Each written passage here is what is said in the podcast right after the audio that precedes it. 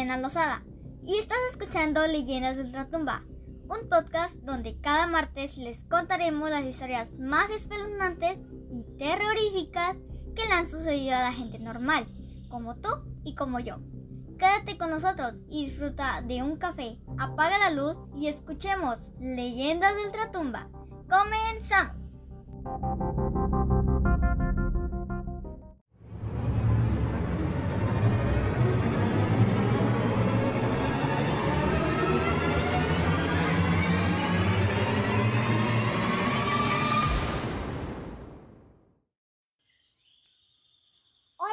¿Cómo están? Soy Jimena Lozada y sean bienvenidos al segundo episodio de Leyendas de Ultratumba.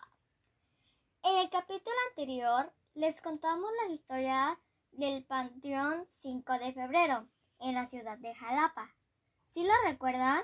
La estatua que medía de tamaño real de una persona, o la niña que aparece a las 3 de la mañana, o gatos que andan paseando por el cementerio. Pero bueno, la verdad, a mucha gente le gustó la idea del podcast. Y hoy les tenemos una historia que de verdad está muy, muy interesante. Y sobre todo, muy, muy espeluznante. La siguiente historia nos las manda la maestra Rosita. Que por cierto, eh, se le agradezco mucho que nos haya mandado esta historia para, eh, para poder contar aquí con ustedes. Y eh, por cierto, es de un pueblito muy bello de Veracruz, donde hay muchas leyendas y muchas historias que la gente cuenta. Así que vamos a comenzar. Nos cuenta la maestra que a su hija de nombre Mariana, niña, veía a la bruja y a los duendes, que se reían. ¡No manches! Si yo vi unos duendes este, riéndose, yo salgo corriendo. bueno, también gritaba porque a ella, eh, escuchen esto, a ella le quitaban la sábana cuando estaba durmiendo.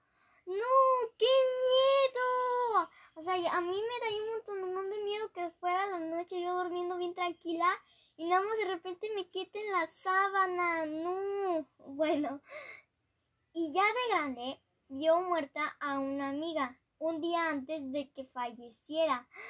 No, pues ¿qué creen?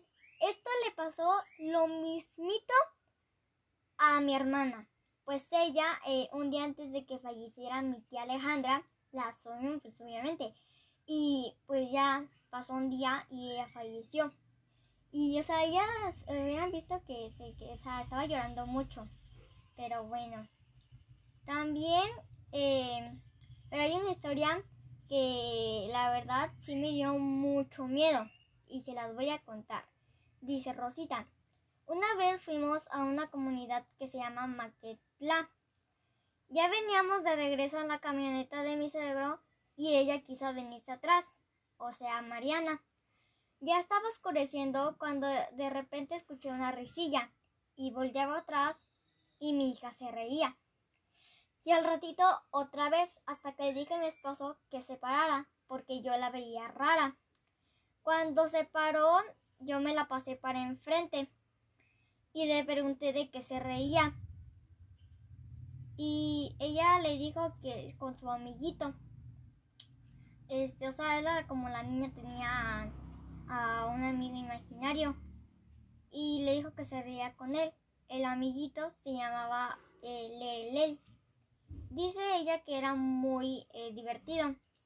Y, y, la maestra Rosita sintió algo muy, fueto, muy, muy feo y todavía se paró en el asiento para decirle adiós.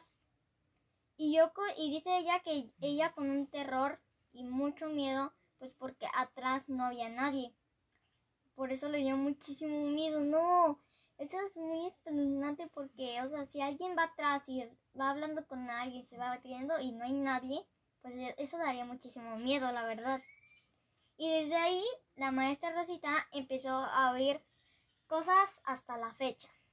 ¡Wow! ¡Qué miedo! ¿Qué les parece la historia? Yo creo que a lo mejor fue un duende o algo así. ¿No creen?